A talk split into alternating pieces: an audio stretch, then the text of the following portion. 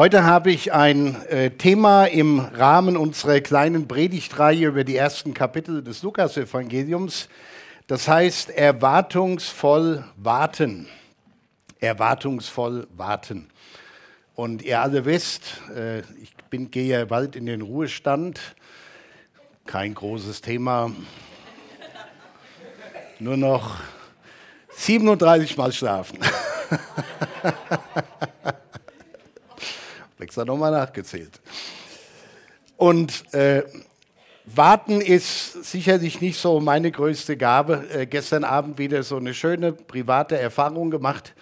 Äh, am ersten Feiertag darf immer mal gelacht werden. Also ich jedenfalls lache da gerne. Äh, wir waren am Ende der beiden Gottesdienste. Ich habe mich noch nett unterhalten und meine Frau kommt und sagt, auf jetzt lass uns gehen. Sag ich, nee, da, da, da. Sagt, du bist nicht mehr der Pastor hier. Du darfst jetzt gehen. Sag ich, okay, ich gehe noch ins Büro, ich hole meine Sachen und dann fahren wir. Wie gesagt, so getan. Ich sitze im Auto. Wer kommt nicht? Meine Frau. Ich warte und warte und warte und warte geschlagene zweieinhalb oder drei Minuten, aber irgendwie, irgendwie war es doch ziemlich gefühlt. Und da habe ich wieder gemerkt, ja, das Thema passt zu mir, weil da muss ich noch vieles lernen. Und es geht, ich habe noch ein paar andere nette Geschichten, die kommen gleich. Aber erst wollen wir uns mal in, Gott, in die Bibel schauen. Und zwar will ich uns vorlesen aus dem Lukas-Evangelium Kapitel 2 die Verse 25 bis 30. Und da heißt es, wer mitlesen möchte, Lukas 2, 25 bis 30, keine PowerPoint heute, alles unplugged.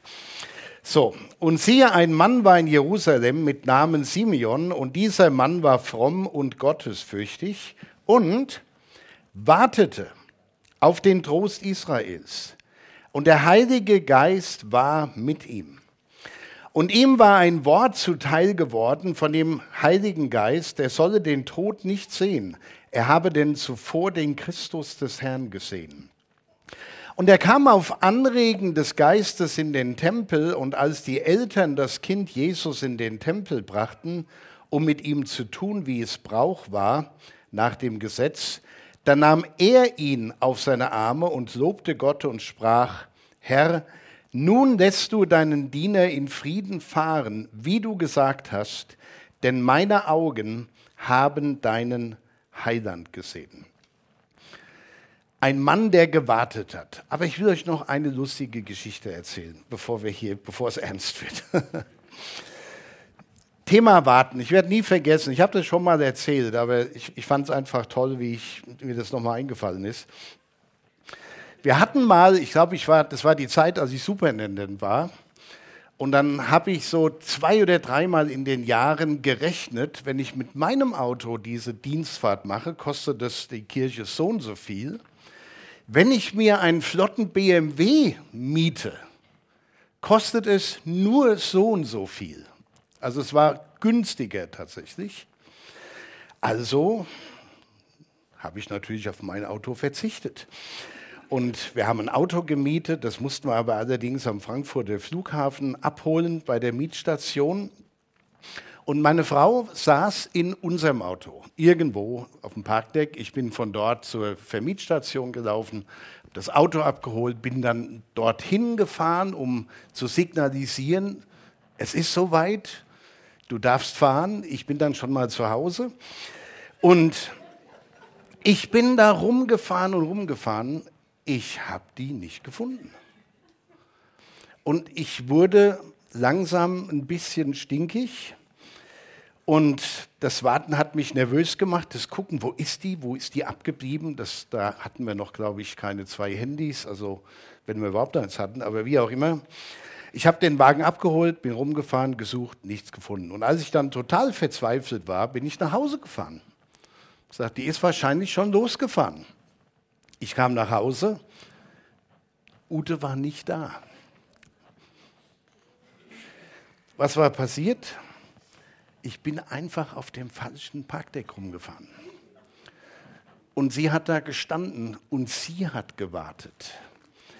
Es war nicht der glücklichste Abend unserer Ehe, aber wir sind immer noch zusammen. Es hat lange gehalten. Nur durch solche Krisen kann es wirklich gut gehen. So, noch eine und dann sind wir gut, ja. Eine Story, die habe ich auch schon mal erzählt, aber ich finde sie immer wieder gut. Von der Frau in einem National Park in, den United, den, äh, in Amerika. Äh, da gab es immer eine Polizeikontrolle und die haben beobachtet, dass da immer die gleiche Person mit dem gleichen Auto jeden Morgen ein bisschen zu schnell fährt. Und dann haben die Polizisten sich vorgenommen, morgen kriegen wir sie. Wir stellen uns auf, wir messen die Geschwindigkeit und dann machen wir die Ding fest. Und tatsächlich, die Frau kam wieder den Berg runtergerauscht und der Polizist sagt, jetzt ist die Stunde gekommen und winkt sie heraus und sagt ihr, ich habe schon auf Sie gewartet. Und die Frau sagt, ich habe mich auch beeilt. Gut. Da muss man aufpassen. Ne? Das ist also okay. Ich bin tatsächlich nicht gut im Warten. Ziemlich ungeduldig mit, mit vielen Dingen. Und äh, auch Ruhe zu halten, das übe ich im Urlaub. Und es wird immer besser. Also ich bin schon, das ist ein Weihnachtsfest, ich war kaum so entspannt wie an diesem Weihnachtsfest. So von daher, ich lerne das auch Dinge mal auszuhalten. Aber heute Morgen will ich mal ein paar Gedanken mit euch teilen zum Thema erwartungsvolles Warten. Nicht einfach nur warten auf jemand, auf das Essen oder den Ruhestand oder sonst was. Erwartungsvoll warten. Und da habe ich drei Gedanken dazu, die ich mit euch teilen will. Der erste ist erwartungsvoll warten. Das gehört zur Kultur des Volkes Gottes. Und das finde ich sehr spannend. Also die, die Überschrift, ich glaube, ist wirklich wichtig. Erwartungsvoll warten gehört zur Kultur des Volkes Gottes. Im 1. Mose 49, 18, da steht, Herr, ich warte auf dein Heil. Und wir lesen also gern schnell drüber, ja, aber was das bedeutet hat, zu warten, auszuharren. Herr, ich warte auf dein Heil. Oder im Psalm 37, Vers 7, sei stille dem Herrn und warte auf ihn. Ihr, kennt das alle, wenn mal Dinge im Leben nicht so richtig laufen oder man irgendwie Schwierigkeiten hat und man betet und hofft, dass Gott das ändert, vielleicht im nächsten Moment. Ja, wir haben ja so einen Automatismus so äh, bekommen von der Gesellschaft, dass alles schnell gehen muss und so fort. Und dann beten wir und denken, das Problem muss gelöst sein. Aber es ist vielleicht nicht gleich gelöst. Und dann frage ich mich dann, also tatsächlich frage ich mich, wo kann ich denn mal stille sein und das aushalten und warten, bis Gott handelt? Ist das denn so schwierig? Ja, und die Antwort ist ganz einfach. Ja, es ist ziemlich schwierig, abzuwarten und auf den Herrn zu warten, bis er eine Antwort gibt. Oder in Jesaja 40, 31, da in diesem schönen Abschnitt im Propheten Jesaja, die auf den Herrn harren. Die kriegen neue Kraft, dass sie auffahren mit Flügeln wie Adler, dass sie laufen und nicht matt werden, dass sie wandeln und nicht müde werden. Ich weiß das aus, aus meiner Dienstzeit, dass es Zeiten gab und Berko kennt das. Klaus, schön, dass ihr da seid. Der Klaus kennt das, der Hermann kennt das. Haben wir noch einen Pastor, den ich jetzt übersehen habe? Aline ist bald eine und äh, Brigitte hat Theologie studiert. Wir haben so viel Potenzial heute hier. Die Nelly, wir alle kennen das, oder? Das Aushalten ist nicht so einfach. Wir werden müde und matt, auch im Dienst. Wir stehen immer fröhlich hier vorne, aber während der Woche gibt es Herausforderungen, Anfechtungen, Fragen an uns. Manchmal bis dahin gehen, dass man sagt, wer bist denn du, dass du diese Predigt halten sollst? Ich habe das ja schon etwas humorvoll eingeleitet, dass das nicht unbedingt so mein großes Thema ist mit Warten. Aber ich predige es nicht nur für euch, sondern jede Predigt auch für mich selbst.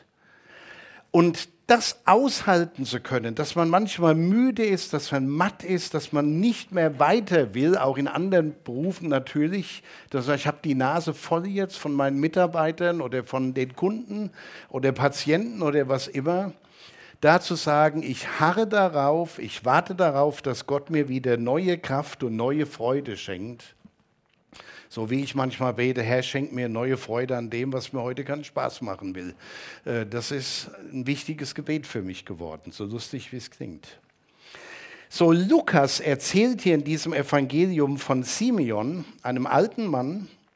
Wir haben von ihm schon an einem der Adventssonntage gehört. Und siehe, ein Mann war in Jerusalem mit Namen Simeon und dieser Mann war fromm und gottesfürchtig und wartete auf den Trost Israels. Und der Heilige Geist war mit ihm. Und dieses Warten, von dem die Bibel spricht, es ist immer erwartungsvolles Warten. Was ist der Unterschied zwischen Warten und erwartungsvollem Warten? Wenn ihr heute Mittag zu Hause seid, dann wartet ihr, dass die Gans fertig ist oder was immer es bei euch zu essen gibt. Man wartet auf das Essen, man wartet auf dieses, auf jenes. Erwartungsvolles Warten hier, so aus dem biblischen Hintergrund würde ich sagen, hat immer diese Qualität, ich warte auf etwas, aber da kommt auch was. Das ist nicht nur so, mal sehen, ob was passiert, sondern da kommt auch was. Das ist nur eine Frage der Zeit. Und wenn es mal schwierig wird im Leben, nein, Gott lässt uns nicht hängen. Wir dürfen darauf vertrauen. Da kommt noch was. Das ist erwartungsvolles Warten. Und ich denke, da können wir uns als Christen manchmal ein bisschen ermutigen gegenseitig und sagen, hier hängst gerade mal in den Seilen, Hals aus, es wird auch wieder anders werden. Wir hatten mal eine ältere Dame in der Gemeinde, die ist schon vor vielen Jahren verstorben, hat lange Zeit in Alzenau im Pflegeheim gelebt. Ich habe die immer dort besucht und sie hat mir immer erzählt, wie ihre Mutter ihr eingetrichtert hat. Hals aus. Nicht unbedingt im geistlichen Sinn, aber ich fand dieser, diesen Ausspruch so wichtig und hilfreich. Man muss sich manchmal sagen, Hals einfach mal aus. Warte in Erwartung. Es lohnt sich. Oder auch von den ersten Christen im Neuen Testament übrigens können wir das lernen. Äh, der Apostel Paulus, der schreibt hier an die Philipper zum Beispiel, Philipper 4, Vers 4 und 5, Freut euch in dem Herrn alle Wege und abermals sage ich euch, freut euch. Eure Güte lasst kund sein allen Menschen, der Herr ist nah. Der Herr ist nah. Die ersten Christen haben gewartet, dass Jesus zu ihren Lebzeiten wiederkommt. Also heute sind 2000 Jahre plus minus vergangen. Wir warten immer noch. Damals haben die gesagt, ja, das ist noch alles noch gar nicht so lange her mit Jesus. Wir rechnen damit, dass er zu unseren Lebzeiten wiederkommt. Und der Apostel Paulus schreibt den Philippern und sagt, freut euch, eure Güte lasst kund sein allen Menschen, der Herr ist nah. Der Herr ist nah. Und das in doppelter Hinsicht. Einmal ist er euch nah, weil er es versprochen hat. Allein schon, wo zwei oder drei in meinem Namen versammelt sind, da bin ich mitten unter ihnen. Der Herr ist nah. Aber die haben auch geglaubt, der Herr ist zeitlich nah. Das dauert nicht mehr lange. Und das hatte auch ganz interessante Auswirkungen, dass zum Beispiel äh, die Thessalonicher, also die Christen in der Stadt Thessalonich, der Überzeugung waren, Jesus kommt bald wieder, der kommt so schnell wieder, brauche ich morgen gar nicht ins Büro zu fahren. Weil wenn er kommt, dann tue ich da die Zeit vertun, so kann ich zu Hause auf ihn warten. Die hatten so diese Naherwartung, der kommt gleich. Und Paulus muss das ein bisschen korrigieren und sagen, hört mal, macht weiter, arbeitet weiter, als wenn nichts wäre. Aber ihre Naherwartung hatte diese Qualität. Jesus wird bald wieder da sein und dann ist das mit der Schufterei sowieso vorbei. Ich denke, wir dürfen wieder neu lernen, dass Warten zur Kultur des Gottesvolkes gehört. Und das fällt mir schwer, irgendwie zu akzeptieren. Ich will, dass es alles immer flott und schnell und besser geht. Zur Kultur derer, die mit Jesus unterwegs sind, einfach mal zu warten und was auszuhalten. Aber dieses Warten, und das ist mein zweiter Gedanke hier zu diesem Punkt, hat noch ein anderes Qualitätsmerkmal. Erwartungsvoll warten können, das setzt auch Vertrauen in Gott voraus. Und wenn ich so einen Satz vorlese, das setzt Vertrauen in Gott voraus an Menschen, die heute zu einem Gottesdienst gekommen sind, dann muss man immer aufpassen, dass man nicht selber, dass man nicht glaubt, ja, ja, das ist ja bei jedem klar und normal. Nö. Glaube ich nicht mehr. Es ist, es ist leider nicht mehr so normal. Wir sagen das zwar in schönen gemütlichen, kirchlichen, geistlichen Umständen und Rahmenbedingungen. Aber wenn das Leben dann so bitterhart zuschlägt, dann merken alle, wie dünnhäutig geistig gesehen sie sind. Und deshalb muss man das auch immer wieder mal betonen. Erwartungsvoll warten können setzt auch wirklich Vertrauen in Gott voraus. Uneingeschränktes Vertrauen, dass Gott zu seinem Wort steht, dass er uns nie hängen lässt. Nur mal aus, aus unserem Erfahrungsschatz, wie wir als in unserem Dienst angefangen haben, die ersten Jahre oder zwei Jahrzehnte, da haben wir uns manchmal gefragt, wie wollen wir diesen Monat finanziell überhaupt überleben? Das war jedes Mal eine Herausforderung. Und dann darauf zu vertrauen, dass Gott einen nicht hängen lässt, das ist was ganz Besonderes. Und das dürfen wir jetzt wieder lernen, wenn wir dann in Rente sind. Die Rente ist zwar sicher, aber sicher nicht so viel wie jetzt. Ja, so von daher dürfen wir das immer wieder neu lernen. Und da muss man sich drauf einlassen und sagen, ja Herr, bis hierher hast du uns gebracht. Und warum sollen wir den Rest des Weges nicht auch mit dir im Vertrauen gehen? Das ist doch, das ist doch wichtig. Und ich denke, das ist nicht nur für, für Pastoren so der Punkt, sondern für jeden, jeder von uns. Wir alle leben in einer turbulenten Zeit und einer verrückten Welt. Und ich würde mal sagen, so richtig sicher ist nicht mehr viel.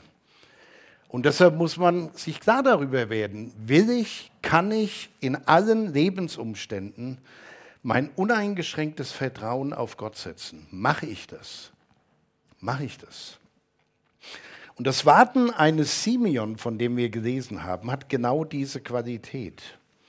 Das Warten der Leute im Alten Testament auf das Heil Gottes hatte genau diese Qualität. Uneingeschränktes Vertrauen darauf, dass Gott seine Leute niemals hängen lässt. Das glaube ich. Wir leben in einer Zeit, in der die Erwartung aber eine dramatische Inflation erlebt hat. Also wenn ich euch fragen würde, und das wollen wir nicht diskutieren, ja, habt ihr noch Erwartungen an die Politik? Also bitte keine Antwort, einfach mal mit sich selbst ausmachen. Äh, aber wenn einer schon so eine Frage stellt, hat er auch hier eine Aussage damit verbunden. Aber wie auch immer, hat man da noch Vertrauen? Wir erwarten oft keine Verbesserungen mehr. Oder erwarten wir noch Verbesserungen in unserer eigenen Lebensqualität? Ich habe Menschen kennengelernt in den letzten Jahren und Jahrzehnten, die, boah, als denen gut ging, da haben die vertraut, unfassbar, ja, die waren gläubig, gläubiger kann man gar nicht sein. Aber als es dann schwierig wurde, dann hat sich gezeigt, auf welch dünnem Fundament dieser ihr Glaube stand. Und das ist traurig, traurig mit anzusehen. Was erwarten wir noch? Wir erwarten, erwarten wir noch was von der Kirche? Erwarten wir noch was von anderen Christen? Und ich denke, das Schmerzlichste ist eigentlich, also ich denke, ich habe da keine Umfrage gemacht, aber es ist ein Eindruck, den ich gewonnen habe. Sehr viele oder zu viele Christen erwarten auch nichts mehr von Gott. Erwarten nichts mehr von Gott.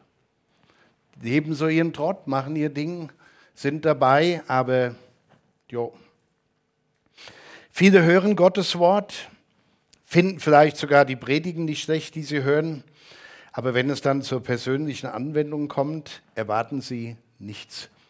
Aber das ist das Entscheidende. Und das ist auch etwas, woran ich so ein bisschen leide in unserer Zeit. Wir haben heutzutage mehr Möglichkeiten als je zuvor, das Evangelium, Predigten, biblische Botschaften weiterzugeben. Mehr als je zuvor. Und es gibt viele, äh, viele, die von einem christlichen Highlight zum anderen wandern. Ja, die Predigt hat mir nichts gegeben, da gucke ich mir noch mal den an oder den und den und fahre da noch mal hin. Ich habe da überhaupt nichts dagegen. Im Gegenteil, umso mehr man Input bekommt, sollte man auch besser wachsen und geistig gedeihen. Aber der Punkt ist, es ist, es ist immer nur, ich gebe euch mal so ein Bild, das ich da immer habe. Man geht von einem leckeren Restaurant zum anderen, um nur das Beste vom Besten zu genießen und dann bei dem anderen schon zu sagen, naja, bei uns daheim schmeckt es natürlich nicht so. Ne? Das ist hier natürlich was ganz Besonderes. Und dann denke ich in meinem einfachen Hirn, für was ist Essen grundlegend eigentlich da? Damit wir leben können, damit wir unsere Arbeit ausrichten. Es ist nicht nur der Genuss, wobei der Genuss sehr, sehr wichtig ist. Und das dürfen wir auch. Und wie ihr bei mir immer wieder gesehen habt im Laufe der Jahre, habe ich das auch gut hingekriegt. Aber das Problem ist, wenn wir da nur von einem Highlight zum anderen gehen, werden wir immer undankbarer für das, was wir jeden Tag haben. Und geistig gesehen ist das genauso. Wie viele Wanderer gibt es, die von einem geistlichen Event zum anderen ziehen? Nicht damit sie wachsen, nur um das Gefühl zu haben, ich war bei etwas Besserem dabei. Das ist äh, nicht gut.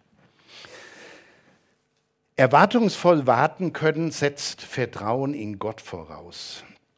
Aber es setzt auch, der dritte, der dritte Gedanke, es setzt auch die richtige Haltung voraus. Ob wir erwartungsvoll auf Gott warten können und wie wir dann damit umgehen, wenn das nicht kommt, was man sich erwartet, das offenbart auch ein Stück unseren Charakter. Als wir, als wir hier vor ein paar Jahren Pläne gemacht haben für die Gemeinde, wie wir weiter wachsen wollen, wie wir Menschen gewinnen wollen, wie das nach, na, mal nach mir sein wird, dass wir einen neuen Pastor, ein Pastoren-Ehepaar suchen, boah, das war richtig tolle Aufbruchstimmung. Und dann kam dieses furchtbare C-Problem und alles ging gerade rückwärts. Und ich dachte, am Ende meines Dienstes, so zum Ende hin, da wirst du noch mal ein Highlight erleben und nicht lauter Kranke. Da musste ich lange mit kämpfen. Warum ist das so? Ich meine, wir haben dann ein Highlight erlebt und wir haben den Berko und die Aline gefunden. Das ist für mich ein absolutes Highlight. Und ich, ich freue mich riesig darüber. Aber so rein emotional, so im Vorfeld in dieser Zeit, wo man dachte, Mensch, jetzt sind wir so gut aufgestellt, wir haben einen tollen Gemeindevorstand, tolle Mitarbeiter, tolle Leute, es geht der Gemeinde gut und dann, oh nein. Ja, da gab es viele Corona-Tests, aber nicht nur die mit den zwei roten Streifen, sondern auch geistliche, die durchs Herz gingen, wo man sich fragen musste, was ist hier eigentlich los, was geht hier ab. Wie reagieren wenn wir, wenn wir warten müssen? Wie reagieren wir, wenn Gott nicht so handelt, wie wir das doch jetzt von ihm erwünscht haben? Ihr kennt das alle. Wie viele Gebete, wenn ich uns mal alle zusammennehmen würde und wir würden mal sagen, wie viele Gebete haben wir schon zum Himmel geschickt? Tausende und Abertausende, wo wir den Eindruck haben, da ist überhaupt nichts passiert. Und dann irgendwann geschieht was, wo wir sagen, haben wir da eigentlich für gebetet? Ich habe manchmal den Verdacht, dass Gott einfach will, lebt aus meiner Abhängigkeit, betet, aber geben tue ich euch nur das, was auch wirklich gut für euch ist. Und es gibt viele Gebetsanliegen, also jedenfalls auf meiner Liste waren viele Gebetsanliegen, wo ich im Nachhinein froh bin, dass Gott die nicht erhört hat. Ja, Gott sei Dank, danke Herr. Danke für dein Nein, war genau das Richtige. Christen, also Gottesleute, die leben in einer aktiven Wartestellung. Warten darf nicht mit Nichtstun verwechselt werden. Wie die Leute im Alten Testament auf den Messias gewartet haben, auf sein Eingreifen in das Leben von Menschen, in das Leben, in die, in die Zeit hinein. So warten wir heute auch darauf, dass Gott in unser Leben eingreift, immer wieder neu. Und manchmal heißt das warten, nicht nur beten und morgen ist alles wieder gut. Manchmal heißt das aushalten, in der Abhängigkeit von Gott. Vielleicht darf ich mal noch einen Gedanken reinstreuen, wir haben ja noch ein bisschen Zeit. Ich merke sehr oft, ich habe es bei mir selbst gemerkt, aber auch bei anderen, Gesundheit. Alles, alles gut. Wir sind nur unter uns. Nur Gott und wir sind hier. ja. ich merke manchmal bei mir und bei, bei anderen auch, dass wir Bibeltexte oder biblische Geschichten lesen, wo jemand gebetet hat und Gott hat ein Wunder getan, wo die gebetet haben, Gott gib uns Sieg über unsere Feinde und am nächsten Tag hat es gekracht und der Sieg war errungen. Und wir überlesen oft die Geschichten, das ist mal vielleicht ein interessanter Blickwinkel, mit dem ihr mal die Bibel oder die biblischen Geschichten lesen solltet, wie viel Zeit oft dazwischen war, Gerade im Alten Testament, so diese ersten Geschichten der Väter, wo es darum geht, er hatte eine Begegnung mit Gott, Gott ist ihm erschienen, bei Nacht dem Jakob zum Beispiel. Und dann äh, denken wir, aha, der hat es jede Nacht gehabt. Aber dann liegen manchmal, jetzt nicht unbedingt in der Geschichte, aber in anderen, Wochen, Monate, Jahre dazwischen, bis Gott sich irgendwie offenbart. Und ich beanspruche für mich, Gott, du musst jeden Tag bei mir antreten und Meldung machen, wie weit wir sind mit meinem Projekt. Das kann nicht sein. Ich glaube, dieses Warten können, in der Beziehung bleibend, auch wenn nichts sich tut, das ist eine geistliche Kunst. Und Gott wird irgendwann handeln. Der steht zu seinem Wort. So, wir sind in Wartestellung. Wir warten. Und es braucht die richtige Haltung, es braucht Vertrauen, das schon der Apostel so schön ausgedrückt hat, Paulus, der Herr ist nahe. Und zwar räumlich und zeitlich.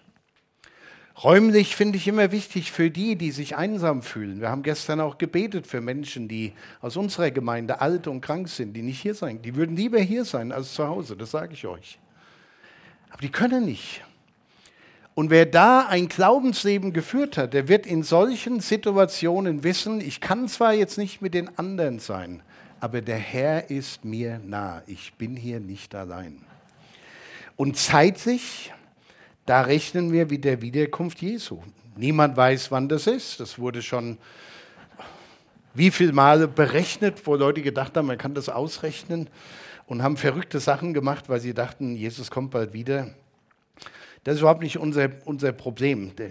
Wenn es Zeit ist, wird er da sein. Aber als Christen, als Nachfolger von Jesus warten wir auf den, der uns schon ganz nahe gekommen ist, mit erwartungsvollem Warten. Und nochmal kurz zusammengefasst. Erwartungsvollen Wart, erwartungsvolles Warten gehört zur Kultur des Volkes Gottes. Und eine Kultur muss man pflegen, bei sich selbst und auch im Miteinander. Das setzt Vertrauen in Gott voraus, was man immer wieder neu üben muss. Und es setzt auch die richtige Haltung voraus, dass wir gewiss sind, Gott steht zu seinem Wort. Es ist kein resigniertes, tatenloses Abwarten, wenn mal nichts passiert oder dass Jesus noch nicht wiedergekommen ist sondern ein aktives Erwarten. Denn Jesus kommt und dann wird alles auch wieder in Ordnung kommen. Das heißt für uns Christen aber auch, dass es eine Zwischenzeit gibt, oder?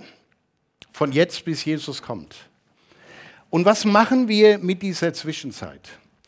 Diese Zwischenzeit, und das, das ist auch ein Eindruck von mir oder eine Beobachtung, umso enger die wird oder kürzer die wird, wir wissen es ja nicht, aber der Eindruck, der bei mir entstanden ist, umso nervöser wird diese Welt.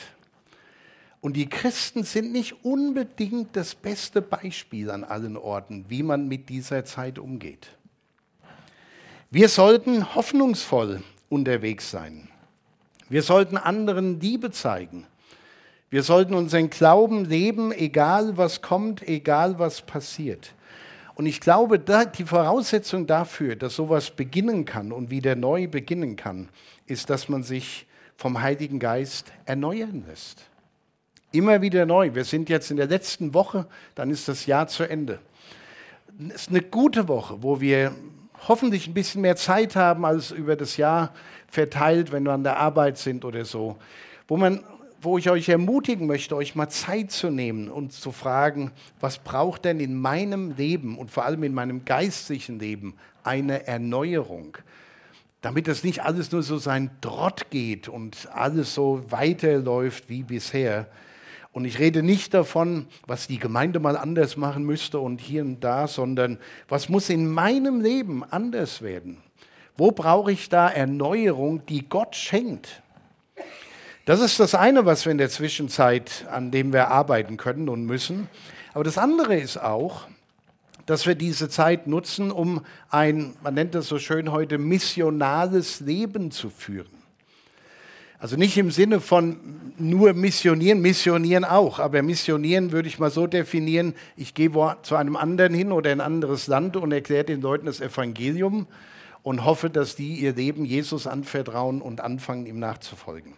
Missionarleben heißt, dass es nicht nur um meine Worte geht, sondern um meinen ganzen Lebensstil, um anderen zu zeigen, was es bedeutet, als Christ zu leben. Wie gehe ich mit den Widrigkeiten des Lebens um? Wie mache ich dieses? Wie mache ich das? Das ist missionales Leben. Und das kann jeder. Nur die meisten haben es noch nicht begriffen und meinen, das machen immer die, die dafür bezahlt werden. Die müssen dann mit anderen über den Glauben reden. Nee, euer Leben erzählt mehr über den christlichen Glauben als jede Predigt, die der Berko und ich im Laufe unseres Lebens halten können. Denn die meisten, die ihr kennt, waren noch nie hier.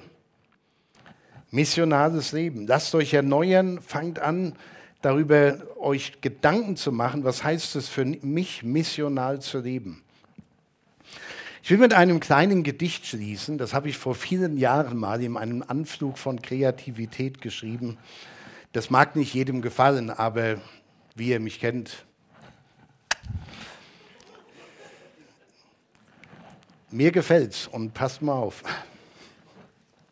Es ist ein Adventsgedicht. Advent, Advent, die Kirche pennt. Sie duckt sich hinter Kerzenschein, von draußen kommt fast keiner rein. Sie wartet resigniert und denkt, was soll's, die Welt ist abgelenkt. Advent, Advent, die Kirche pennt, der Heiland schaut von oben nieder auf seine müden Kirchenglieder. Statt hinzugehen und missionieren, tun sie viel lieber lamentieren. Advent, Advent, die Kirche pennt, wach auf, du Christenmüder Schar, macht euer Zeugnis laut und klar. Und habt ihr Zweifel hier und da, vergesst es nicht, der Herr ist nah. Amén.